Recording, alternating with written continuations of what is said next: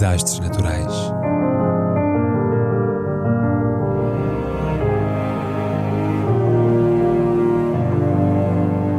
Por António Araújo.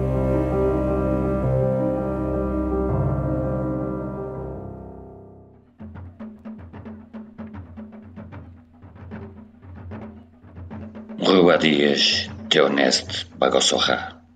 o principal organizador dos massacres do Ruanda. Milhão de mortos em pouco mais de dois meses. Nem os nazis fizeram coisa assim. Este que ali o vedes, gordo e lustroso, teve o sumo desplante de vir impetrar a liberdade em abril passado, alegando ter já cumprido mais de dois terços da pena. Mas o juiz da Haia decidiu e bem que ele, Calil Vedes,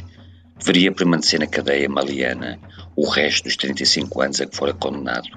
em 2008 e 2011 por malvadezes várias, das quais continuava a mostrar pouco ou nenhum arrependimento, sendo além disso um preso de trato difícil, dado a ataques de cólera contra os seus carcereiros e o mundo em geral. O que não surpreende se tivermos presente que ele, Calil Verdes, foi dos principais artífices e organizadores de uma das maiores barbáries do século XX, os massacres genocidas do Ruanda, que em pouco mais de dois meses, abril-junho de 1994, fizeram 1 milhão e 143 mil vítimas, uma taxa diária de mortos cinco a seis vezes superior à dos campos de concentração nazis. Theoneste Bagossorra, pois é ele que ali vedes, nasceu a 15 de agosto de 1941 em Gisi, no distrito de Niabiu, na atual província oeste do Ruanda, onde 74% da população vive da agricultura, assente no cultivo de batata irlandesa e de milho, dois produtos legados pelos europeus, como ele, o sanguinário lustroso, que depois de se formar na École des Officiers de Kigali, em 1964, prosseguiu estudos em França, após o que foi promovido ao posto de capitão, em 1970, e nomeado, em junho de 1992, já coronel, diretor do cabinet do Ministério da Defesa.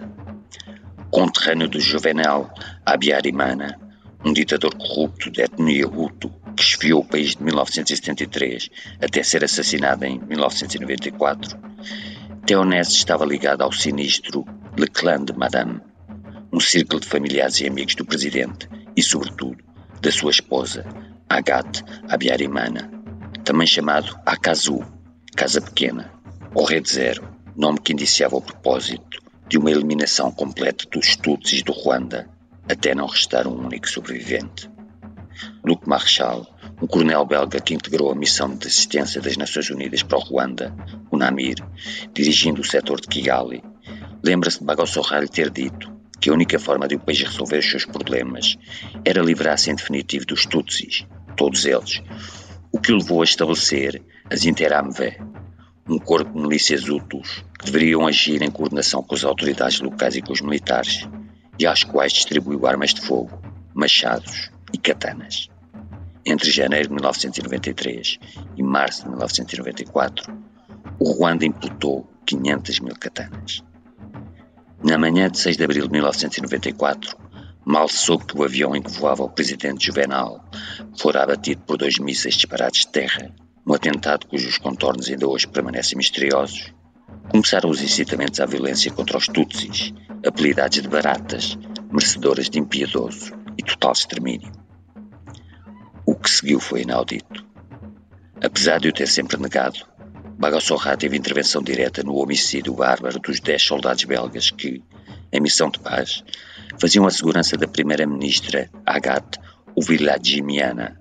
também assassinada nessa operação que visou, com êxito, que as tropas estrangeiras saíssem de imediato do país, pavimentando o caminho para 100 dias de chacina, que terão feito, diz, mais de um milhão de vítimas.